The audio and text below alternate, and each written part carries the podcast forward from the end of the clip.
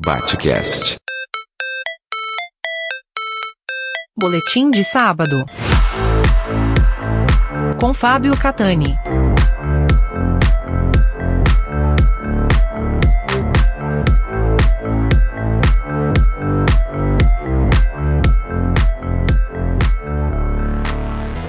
Em 20 de janeiro de 1942, nas margens do lago Wannsee, em Berlim, reuniu-se aquilo que nós conhecemos como a Conferência de Wannsee, que resultou na solução final, o momento em que os nazistas decidiram levar aqueles que estavam até então nos guetos e em campos de prisioneiros, especialmente judeus, mas também ciganos, eslavos, comunistas, homossexuais, liberais, enfim, todos aqueles que os nazistas perseguiam, foram levados para os campos de concentração e extermínio, notadamente o campo de Auschwitz.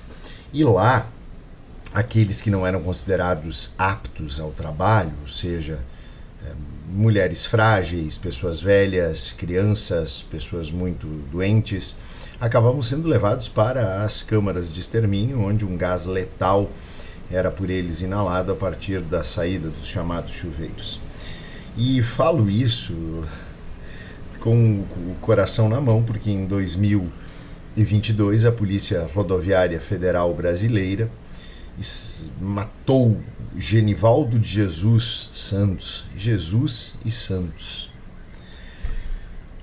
E como uma geni de Genivaldo e Geni, aquele que todo mundo joga pedra, mais um brasileiro foi morto por aqueles que são os cidadãos pagos para garantirem a segurança dos demais cidadãos.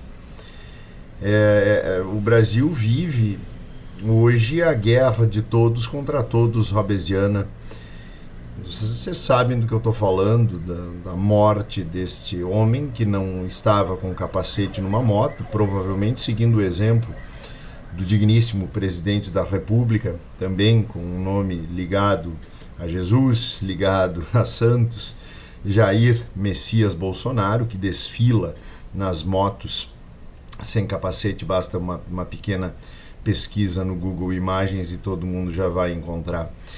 Só que Genivaldo foi brutalmente preso e sufocado num camburão da polícia, transformado em câmara de gás, transformado em navio negreiro, em navio tumbeiro, transformado em cova rasa, daquela que estás em palmos medida.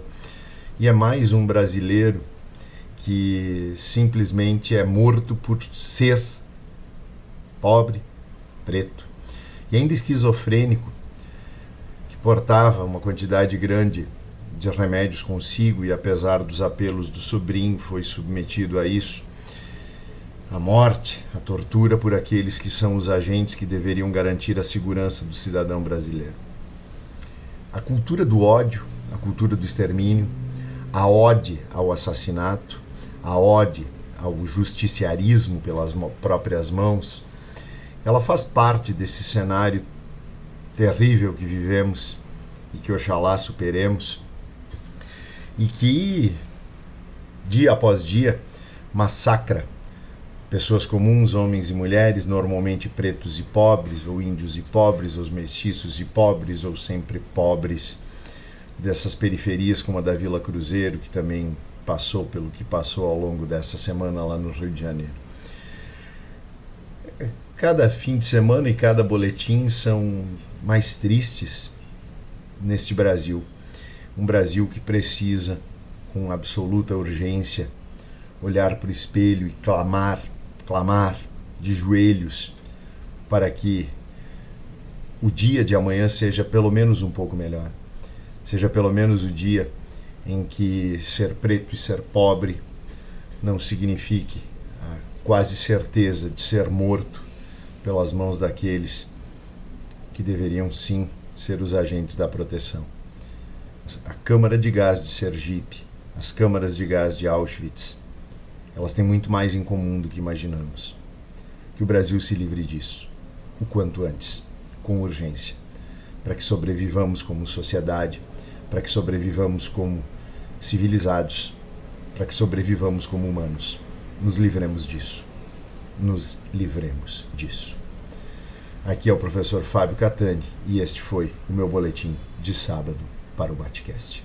Batcast.